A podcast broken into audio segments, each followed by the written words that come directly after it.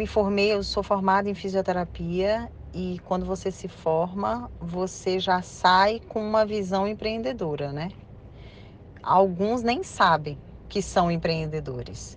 Mas quando, principalmente, por exemplo, o ramo da fisioterapia é o ramo da saúde, né? Então, você sai, você tem que pensar o que você vai fazer. Então, quando eu saí da faculdade, eu já saí dizendo, olha, não quero trabalhar para ninguém.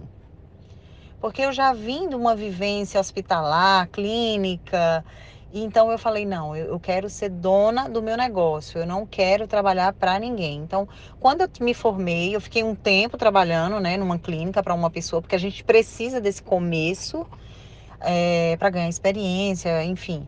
E depois eu empreendi na minha clínica, que até hoje funciona, que é a Naruna Saúde Estética, que fica aqui na Orla de Petrolina.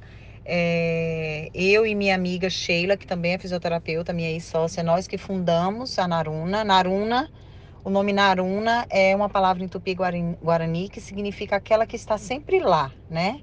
Então, era o que a gente queria, aquela marca presente na vida, principalmente das mulheres. A, a clínica atende homem, mas o nosso foco principal são as mulheres.